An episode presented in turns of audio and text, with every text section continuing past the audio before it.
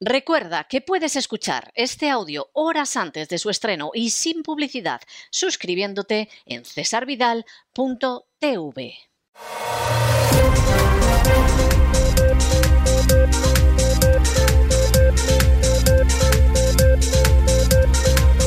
Las noticias del día. Estamos de regreso y estamos de regreso para entrar en nuestro boletín después de ese editorial que hemos dedicado a la relación entre la agenda globalista y la crisis de Ucrania. Aquí sucede como todo. La crisis de Ucrania cada vez, cada vez parece más que se parece a ese juego de triles en el cual alguien dice dónde está la bolita, dónde está la bolita y mientras tanto hundimos a la Unión Europea y por supuesto concluimos con la etapa de hegemonía de los Estados Unidos que empezó en el año 1944 con los resultados de la conferencia de Bretton Woods, en las que el dólar se convirtió en la moneda de intercambio universal y que se convirtió en una hegemonía sin discusión, ni rival, ni cosa enfrente en 1991 con el colapso de la Unión Soviética.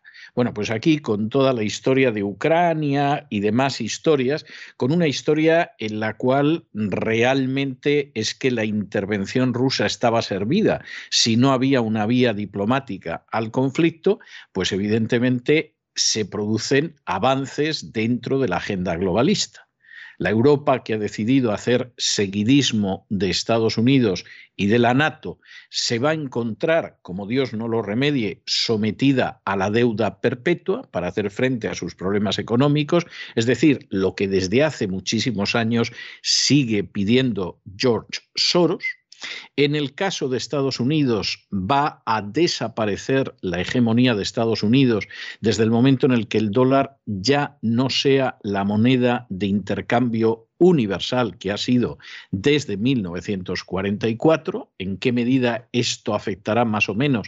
Es algo que está en el futuro y que no sabemos, pero desde luego parece que el pistoletazo de salida ya ha sido dado y se cumpliría otro de los objetivos de la agenda globalista, es decir, que Estados Unidos deje de ser la primera potencia mundial. Luego hay gente ahí metida todavía en la mentalidad de la Guerra Fría sin tener la más mínima idea de lo que está sucediendo y lo que esto va a significar. Y, por supuesto, está por ver qué va a suceder en el otro lado del mundo. Pero en el otro lado del mundo, de momento, de momento, apoyar las medidas de sanción contra Rusia no las apoya prácticamente nadie. Estamos hablando de la NATO, que bueno, tiene su lógica, claro, para eso están en la NATO, este, con regañadientes, con protestas, arrastrando los pies, pero bueno, se puede decir que en mayor o menor medida suscriben esas sanciones estaría el Japón, cosa lógica, porque el Japón en estos momentos sueña con invadir las Islas Kuriles, que son de Rusia y que perdió al final de la Segunda Guerra Mundial, y por lo tanto piensa a ver si Rusia se pega el batacazo y yo entro en las Kuriles. Bueno, pues a lo mejor el Japón se lleva un batacazo mayor, como esto sí así, y por supuesto Corea del Sur, que es un aliado muy estrecho de Estados Unidos o una colonia muy estrecha de los Estados Unidos. Y ahí se acaba. En Asia nadie más apoya las sanciones. En África nadie las apoya, a lo mejor Marruecos, por eso de seguir una política proamericana que le permita asestar el golpe a España cuando le apetezca. Y en Hispanoamérica absolutamente nadie. Podrá haber condenas verbales, podrán decir que es intolerable, injusta la invasión de Ucrania, todo eso sí. Pero luego, a la hora de aplicar sanciones económicas, no se apunta a nadie. La mayoría mira para otro lado y no las aplica, y luego hay una serie de naciones que no las aplican y que además lo dicen. Y no son países de poca importancia. México y Argentina son los y Brasil son los países más importantes de Hispanoamérica y todos han dicho que no. De manera que esta es la situación. No veo yo ni siquiera a Colombia, a pesar de que es socio no nato de Estados Unidos o no OTAN, ni siquiera veo yo a Colombia aplicando esas sanciones a Rusia. Aquí se ha iniciado toda una evolución que, bueno, incluso desde la perspectiva de la Guerra Fría, donde algunos siguen todavía, parecería que tiene sentido. Pero en la práctica esto ha empezado un progreso y un proceso hacia el final de la hegemonía americana que se supone que eso tiene que estar alcanzado para el 2030.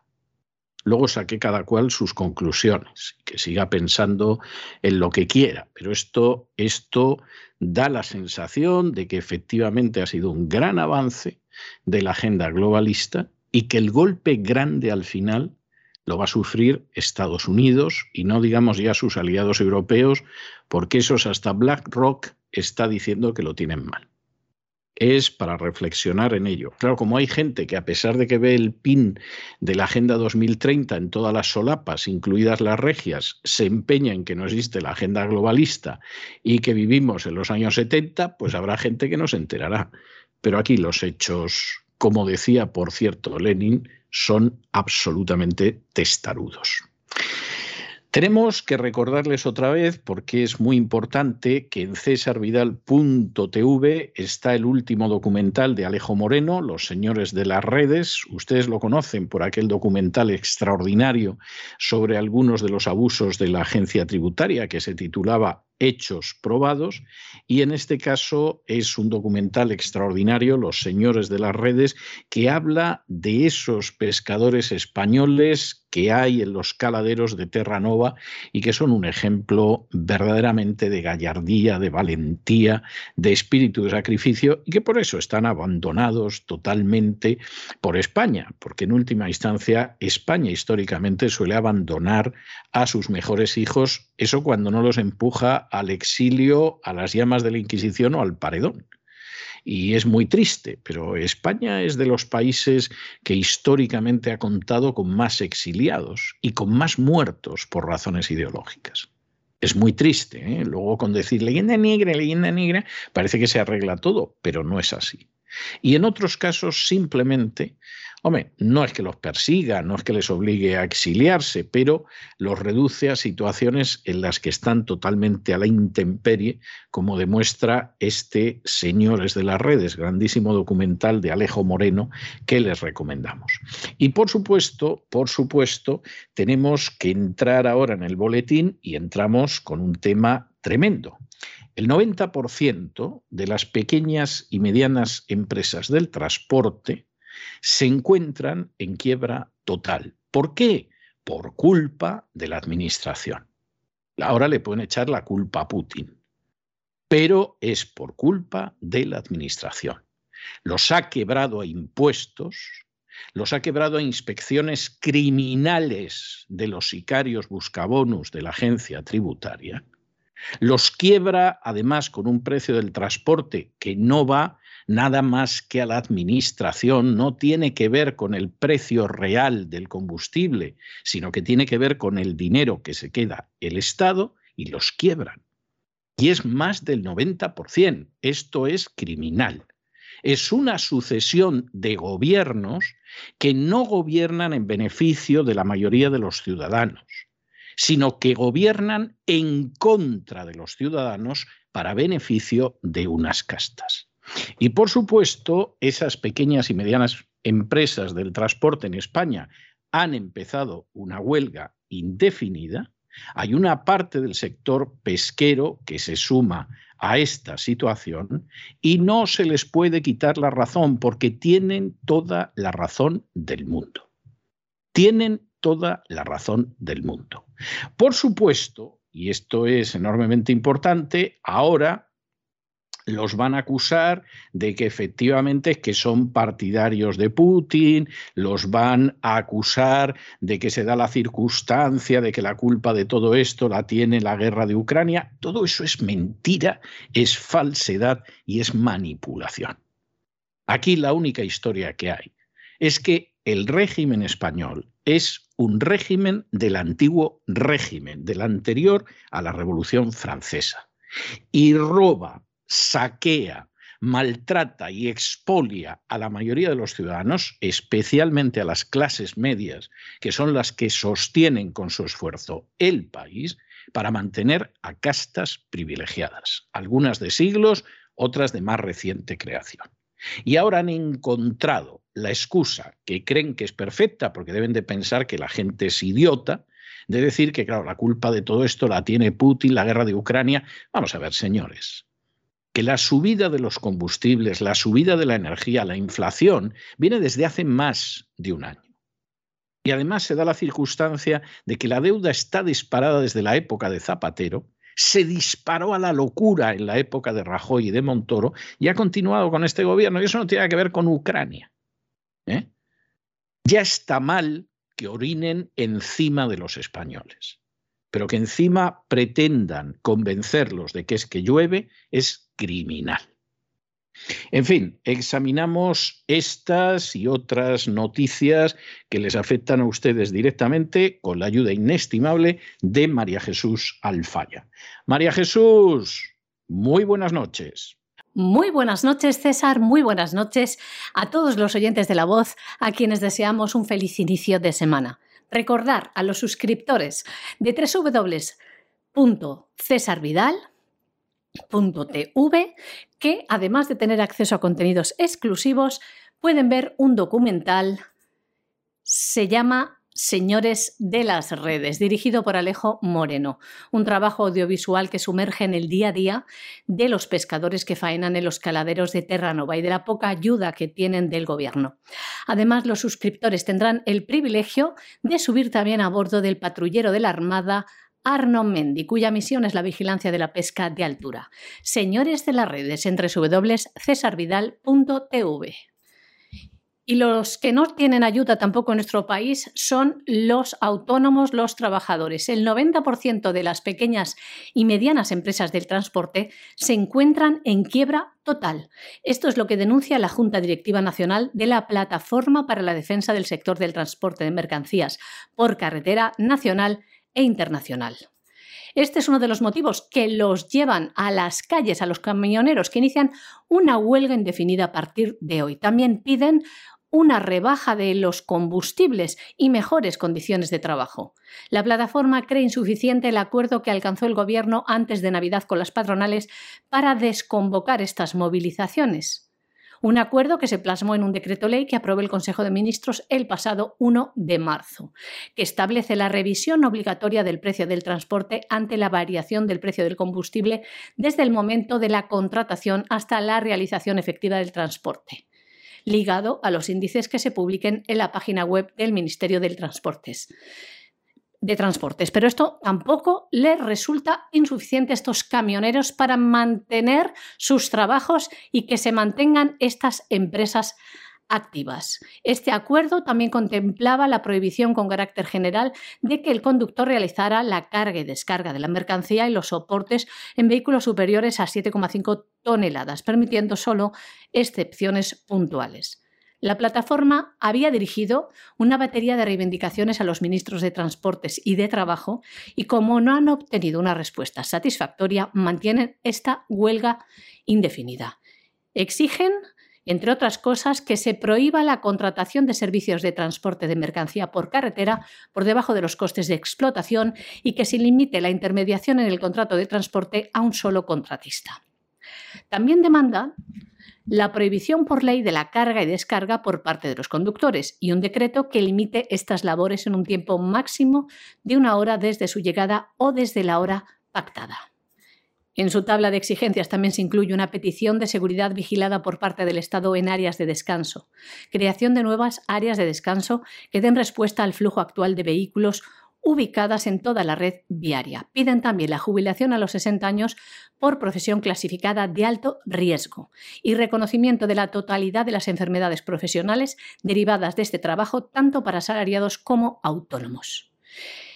Y vamos a, a decirle lo que piensa en concreto uno de los portavoces autorizados de esta plataforma, el coordinador de Asturias, José Fernández, de la Plataforma Nacional, que ha afirmado que los costes del petróleo son inasumibles. O nos paramos o morimos.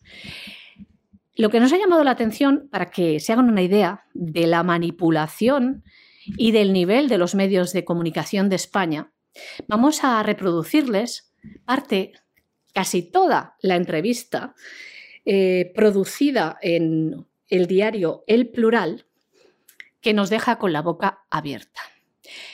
La pregunta era la siguiente, una de ellas. ¿No teme que muchos ciudadanos acusen a su plataforma por convocar un paro que paralice el país en plena pandemia y en un conflicto muy parecido a lo que sería una guerra mundial?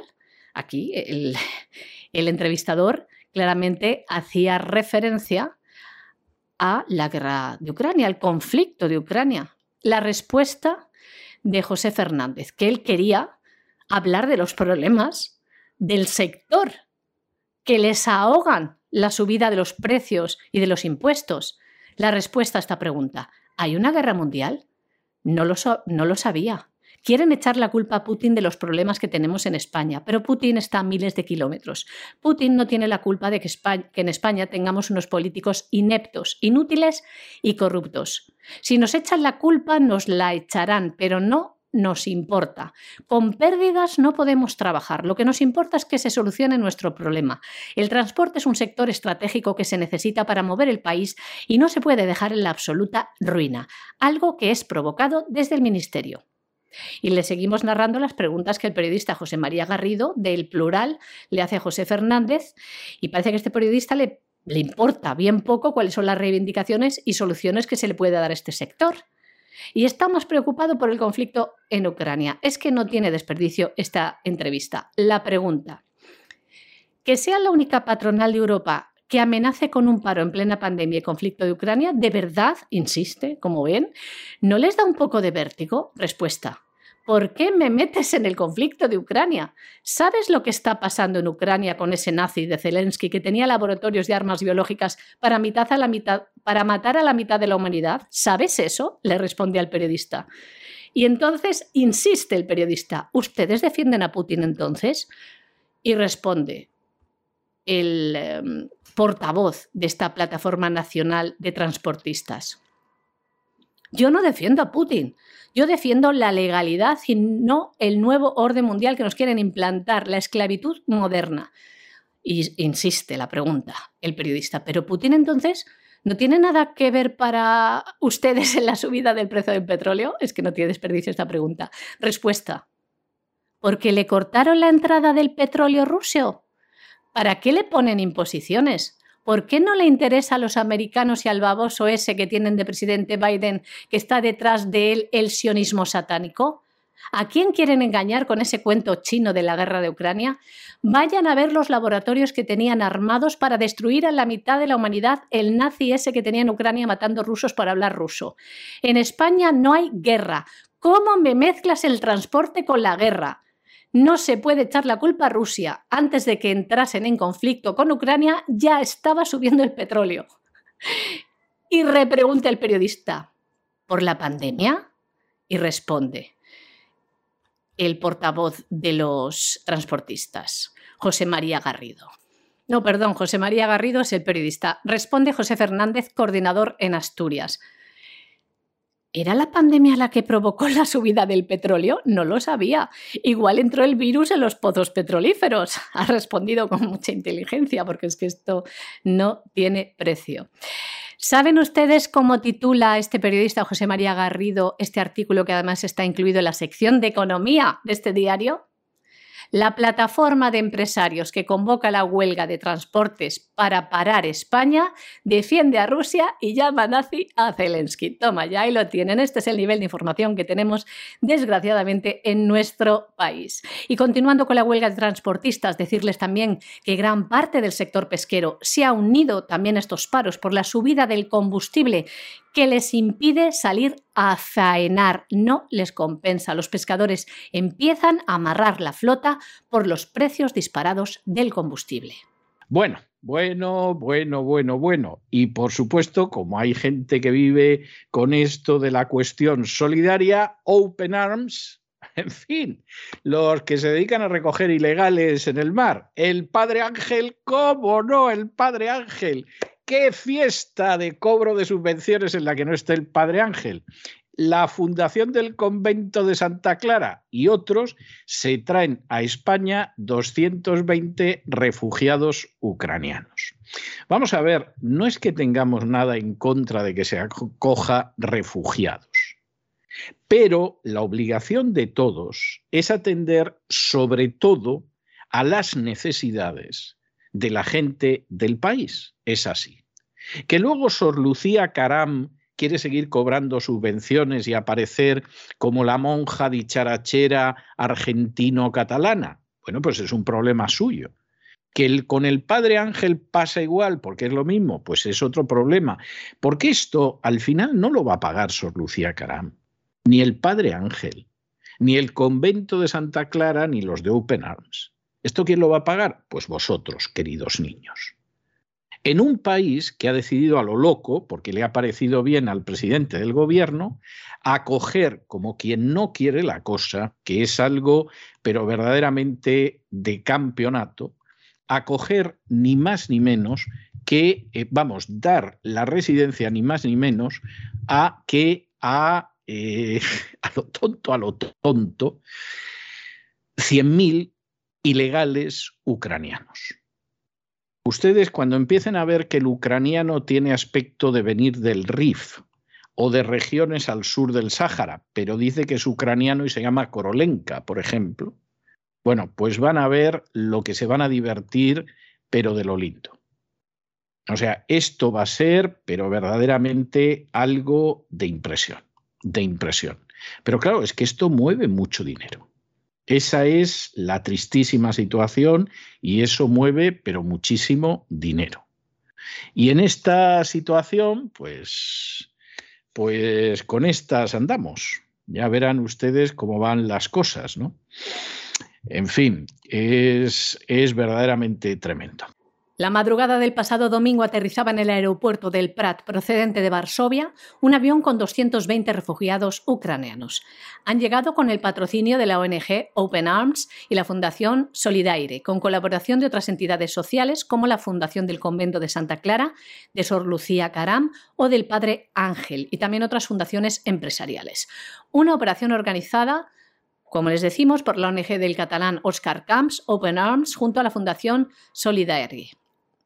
En este vuelo viajaban regidores también de los consistorios de Badalona y Manresa, entre otras autoridades funcionarios públicos que habían volado a Varsovia en el mismo avión para organizar la salida de estos refugiados desde Varsovia, la capital de Polonia. Parte de estos refugiados son la mayoría mujeres y niños. Ya están en Badalona, acogidos principalmente por familias y también por la Cruz Roja. 70 han ido a Manresa y un grupo más pequeño se ha desplazado a Guisona. Y otra parte, gran parte, ha viajado en el mismo avión hasta Madrid. Y nos vamos a Hispanoamérica y nos vamos a Hispanoamérica porque este pasado domingo se escogieron miembros del Senado de la Cámara de Representantes y candidatos presidenciales para las tres coaliciones que se van a disputar apenas dentro de unas semanas el poder en Colombia. Bueno, pues en estos momentos Petro, Gutiérrez y Fajardo son los tres grandes candidatos y guste o no guste, porque la verdad es que las cosas son las que son, Petro va en cabeza. ¿Esto va a ser especialmente grave para Colombia? Bueno, esto significa, de momento, porque esa es la realidad, esto significa, de momento, que Colombia sigue en la misma línea en la que ha seguido en los últimos años. Es decir, la agenda globalista avanzando a todo pasto, lo mismo por la izquierda que por la derecha. Y esta es la situación. Hay gente que se quiere consolar diciendo que los resultados del pacto histórico de Petro pues eh, realmente no son tan buenos como hubiera sido de desear que lo fueran, para aquellos que quieren que Petro llegue al poder, etcétera, etcétera. Pero la verdad es que el panorama es que Petro parte en la mejor posición y insistimos en ello porque es bastante, bastante importante.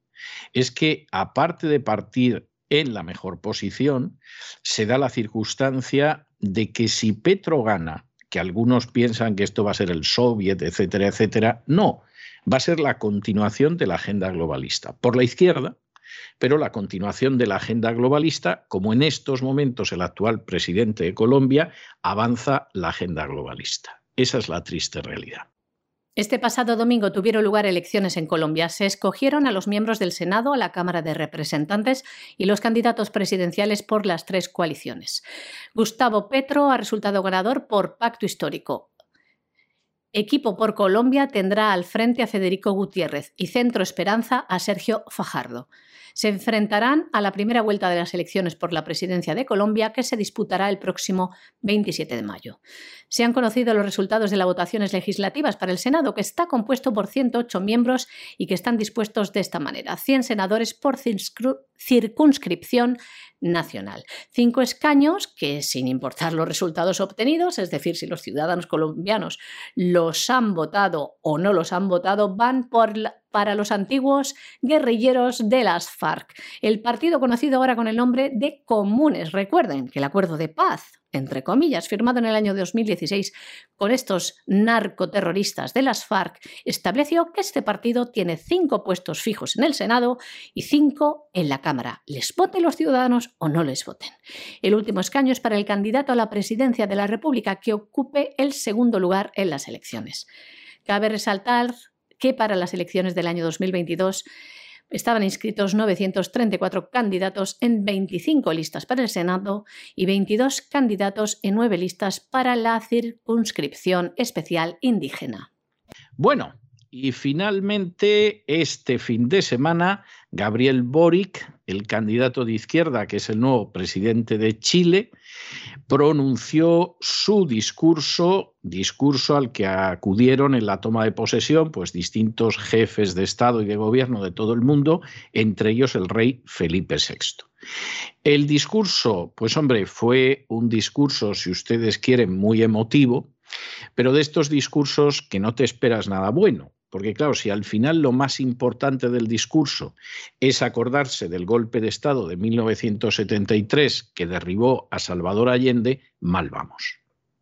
Sinceramente. Este discurso en un momento determinado, cuando ya Pinochet había salido del poder y se reinstauraba la democracia en Chile y tal, bueno, hubiera podido tener un cierto sentido. Pero cuando ya en estos momentos el centro del discurso es la cuestión del golpe de Estado contra Allende, pues evidentemente mal vamos. Mal vamos, mal vamos. Esa es la realidad. ¿Qué va a hacer Boric? Va a seguir la agenda globalista.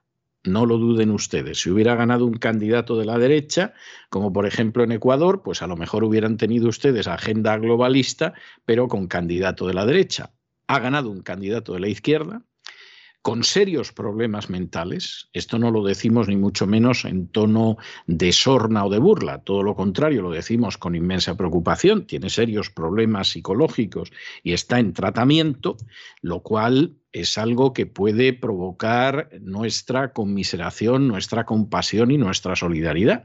Pero en cualquiera de los casos no deja de ser muy, muy inquietante. Y en este sentido, pues evidentemente lo que va a suceder en Chile no es difícil de entender. Es muy posible que Chile vaya hacia una constitución globalista que no va a ser como la de Venezuela y mucho menos como la de Cuba. van a copiar la constitución de Cuba. La constitución de Cuba no la ha copiado nadie a lo largo de su historia. Nadie. La constitución de Venezuela es una constitución distinta y muy sofisticada muy bien hecha, además. Podrá ser perversa, pero muy bien hecha, no como la de Cuba, que es una ventosidad. Y en medio de toda esta situación, la de Chile seguramente va a ser una constitución todavía más sofisticada y en la línea de convertir a Chile simplemente en un protectorado, en una colonia de la agenda globalista. Dios quiera que no sea así, pero seguiremos informando. El izquierdista Gabriel Boric, de 36 años, asumía el pasado viernes la presidencia de Chile en un acto cargado de simbolismo celebrado en el Congreso. A él acudieron un nutrido grupo de jefes de Estado y de Gobierno de todo el mundo, entre ellos el rey de España, Felipe VI. Un discurso que no dejó indiferente a nadie. Hizo referencia al expresidente, derrocado en un golpe de Estado en el año 1973, que optó, decía, por no abandonar el Palacio de la Moneda y terminó muriendo en su interior decía cosas como estas, Gabriel Boric. Hoy era necesario hablar, mañana todos juntos a trabajar. Como pronosticara hace casi 50 años Salvador Allende, estamos de nuevo, compatriotas, abriendo las grandes alamedas por donde pase el hombre libre, el hombre y la mujer libre, para construir una sociedad mejor. Seguimos. Viva Chile. Esto es lo que decía desde el edificio presidencial, desde el balcón. Hace solo 10 años, Boric era un dirigente estudiantil que se manifestaba en las calles por la educación gratuita.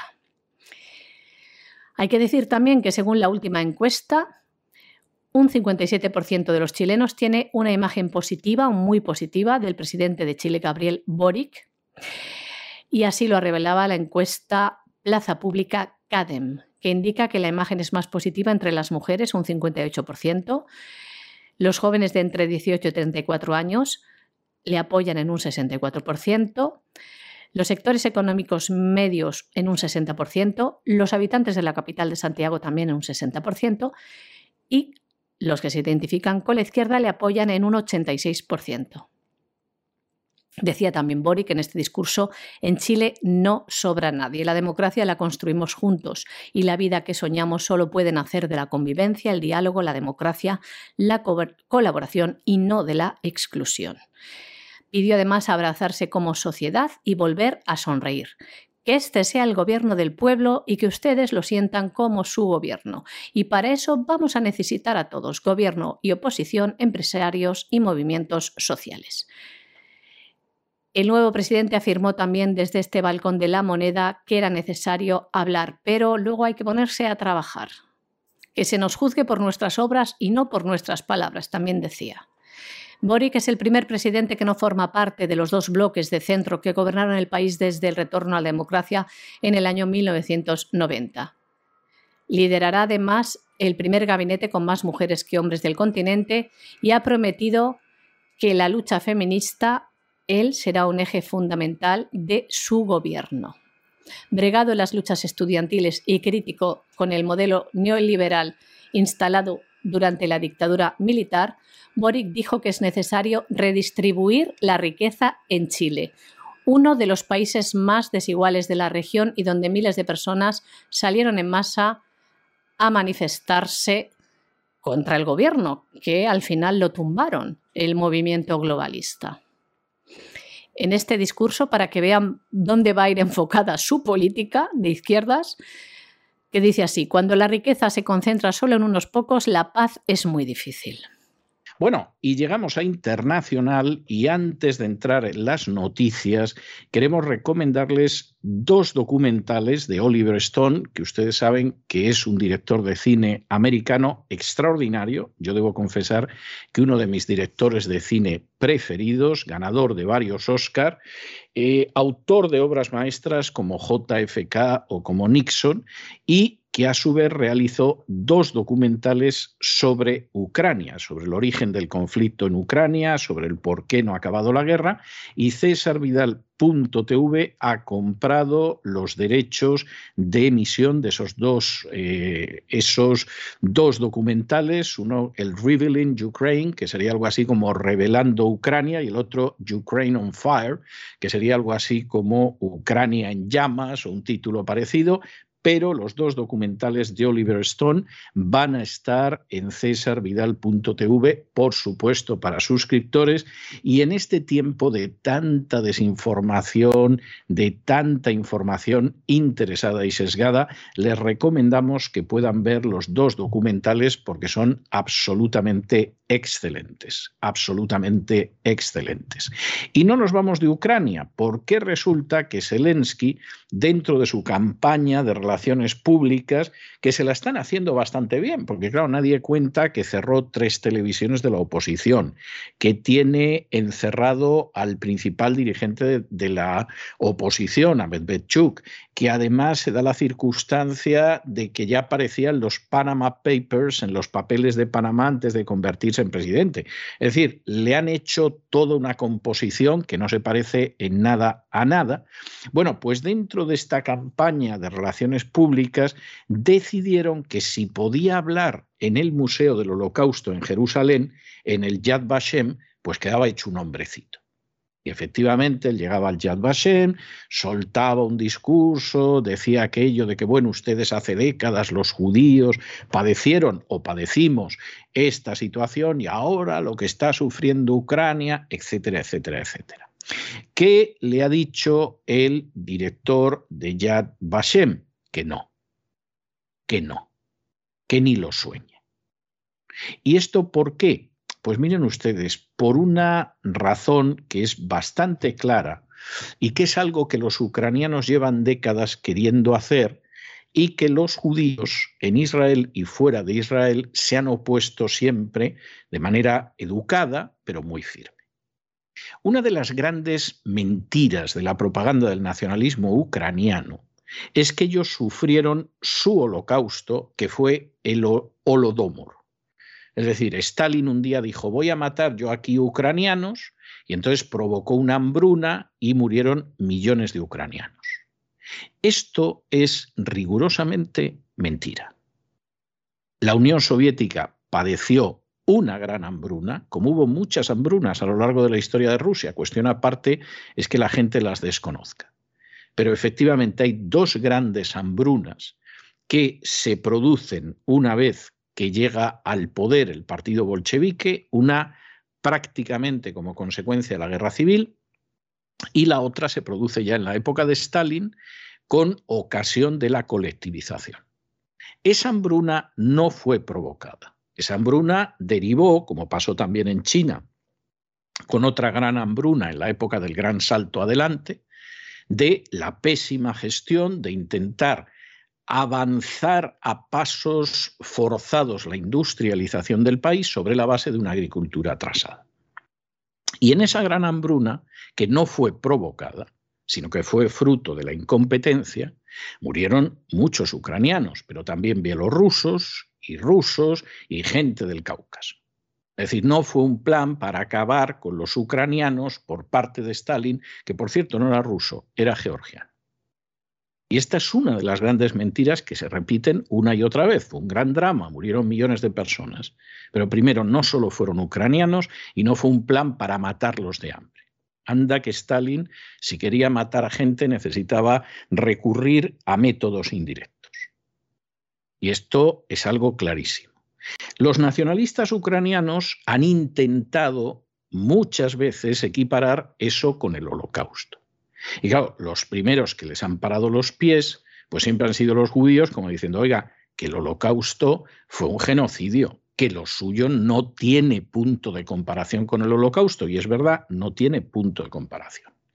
Y ya hace años, y yo tuve ocasión de ver esto, aprovechando una visita de la Liga Antidifamación, que es una organización americana para combatir el antisemitismo en todo el mundo, los nacionalistas ucranianos quisieron venderles la historia de el Holodomor como el holocausto ucraniano. Esa, ese encuentro yo lo he visto, la grabación. Y cuando los nacionalistas ucranianos empiezan a soltar su basura propagandística, en ese momento los judíos de la Liga Antidifamación les dicen, no sigan ustedes por ahí porque eso no es cierto, eso no es igual que el holocausto.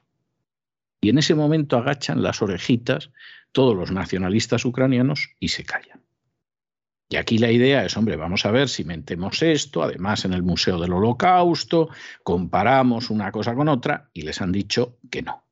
Luego habrá algún político israelí que diga, bueno, si da usted un discurso, pues hombre, yo lo transmito y todo lo demás.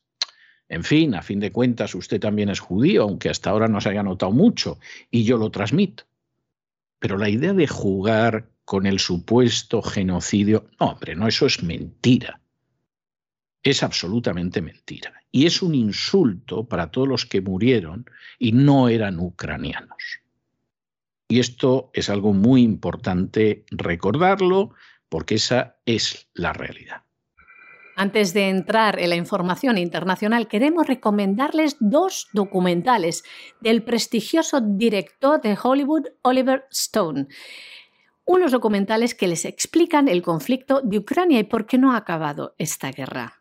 Cesarvidal.tv ha comprado los derechos a la productora del afamado director de cine Oliver Stone y los suscriptores de www.cesarvidal.tv podrán disfrutar de Rebellion Ukraine y Ukraine on Fire. Si no son suscriptores, les animamos a que se hagan. Es por muy poquito al mes, www.cesarvidal.tv. Y continuamos con la información internacional aquí en las noticias del Día de la Voz de César Vidal. El embajador de Ucrania en Israel quería que el presidente ucraniano diera un discurso en el Museo Nacional del Holocausto para dirigirse a los israelíes y a los judíos de todo el mundo. Zelensky pretendía que el discurso contara con la participación de miembros de la Knesset, alcaldes de todo Israel y destacadas figuras públicas y también estudiosos del Holocausto. El presidente de la dirección de este Centro Mundial de la Conmemoración del Holocausto, Dani Dayan respondió al embajador ucraniano que el museo no podía acoger actos de naturaleza política. Los eventos que allí se celebran deben ajustarse al espíritu del lugar. Además, Dayan manifestó al embajador ucraniano que se oponía a la forma en la que le han hecho esta solicitud. Los funcionarios de Yad Vashem, que es esta organización, se sienten incómodos con este intento de comparar la guerra en Ucrania con el holocausto. Continuarán estas conversaciones con el embajador de Ucrania. Pero también habló este embajador con el presidente del Parlamento de Israel, Mikhail Levy, para discutir esta solicitud de permitir que el presidente Zelensky se dirija a los parlamentarios a través de Zoom, y el presidente del Parlamento de Israel ha negado esta petición, alegando que el Parlamento está en receso pero a cambio le ofreció una reunión por Zoom con un grupo reducido de legisladores. La delegación diplomática de Ucrania en el país dejó pasar la contrapropuesta, de Levy. Zelensky quería repetir, como ven en Israel, el discurso que ofreció ante los diputados del Reino Unido, también en Canadá y en el Parlamento Europeo, donde acogieron con entusiasmo la petición. Pero son pocos los legisladores israelíes que apoyaron con entusiasmo una comparecencia del mandatario ucraniano. Sin embargo, el alcalde de Tel Aviv, Ron Hulday, se ha ofrecido a transmitir el discurso del presidente ucraniano a través de una gran pantalla en la plaza Abima para que se dirija a todos los israelíes. Ucrania le, reprocha a Israel en privado, lo hace en privado, la decisión de no enviar armamento a Ucrania. Pero el embajador ucraniano ha respaldado en público el rol mediador del primer ministro de Israel. Es que Israel condenó en la ONU la invasión a Ucrania, aunque Naftali Bennett evitó nombrar a Rusia. Bueno, y acabamos con otra noticia que, en fin, esto se veía venir, y es que la compañía médica rumana OK Medical ha suspendido la entrada gratuita de refugiados ucranianos. ¿Por qué? Pues mire usted, se podría resumir en una frase que ha dado la compañía médica rumana, y que es la siguiente, todos los que pedían ayuda iban en coches de lujo. Esto es algo verdaderamente tremendo. Pero claro, hay un momento en que dices, bueno, no aproveche usted la situación esta para marcharse de Ucrania. Desde que los nacionalistas ucranianos se hicieron con el poder y decidieron crear una nación a martillazos a su gusto, la gente que se ha ido de Ucrania es prácticamente la tercera parte de la población. ¿Eh? Hablamos del éxodo cubano y es muy importante, hablamos del éxodo venezolano y es muchísimo más importante todavía, pero el ucraniano es tremendo y de eso no se habla. Algunos, por cierto, refugiados en España porque eran periodistas y si se llegan a quedar en Ucrania, los nacionalistas ucranianos los matan. Por supuesto, de eso no se ha hablado nada. La inmensa mayoría no por razones políticas, sino por razones de miseria, porque la enorme corrupción de los nacionalistas ucranianos a esta gente la ha abocado a tener que salir del país. En España ilegales 100.000. Ya legalizados ahora porque sí, y muchísima de la gente que va a llegar, no solamente es que muchos efectivamente están en buenas condiciones económicas, pero han dicho yo aquí no me quedo a ver lo que sucede, sino que también hay muchos que vienen de otros lugares y han pasado por Ucrania. Uno ve a veces la gente que está huyendo, muchos hacia Rusia, otros hacia otros países. Y en muchos casos, pues hombre, ves gente que dices, bueno, son eslavos, son gente del este de Europa, etc. Pero es que en otros casos los ves y dices, pero bueno, ese tipo viene de Oriente Medio. Pero estos, eh, estos no pueden ser ucranianos. Y efectivamente, muchísimos de los inmigrantes ilegales que vienen de Oriente Medio ya saben que la manera de entrar en Europa es a través de Ucrania. Esto tampoco se lo contarán a ustedes, pero eso sí, lo van a pagar ustedes con sus impuestos. No lo pierdan de vista. La compañía médica rumana OK Medical ha suspendido la entrega gratuita para los ucranianos porque afirma que todos los que pedían ayuda iban en coches de lujo. La dirección médica se expresaba del siguiente modo. Por ejemplo, el gerente de OK Medical, Mijail Lala, escribió en Facebook sobre este tema del siguiente modo. Desde el comienzo del conflicto en Ucrania han muerto más personas de COVID en Rumanía que civiles en este conflicto. No he visto a nadie saltar con ayuda. Sí, lo sé, estaban sin vacunar, viejos y enfermos. Vivimos tiempos turbulentos en los que es bueno mantener la razón y cuidar de los nuestros en primer lugar. Desde el inicio del conflicto en Ucrania, en Rumanía, insistía, habían muerto más personas a consecuencia del contagio del COVID-19 que civiles en las zonas de conflicto.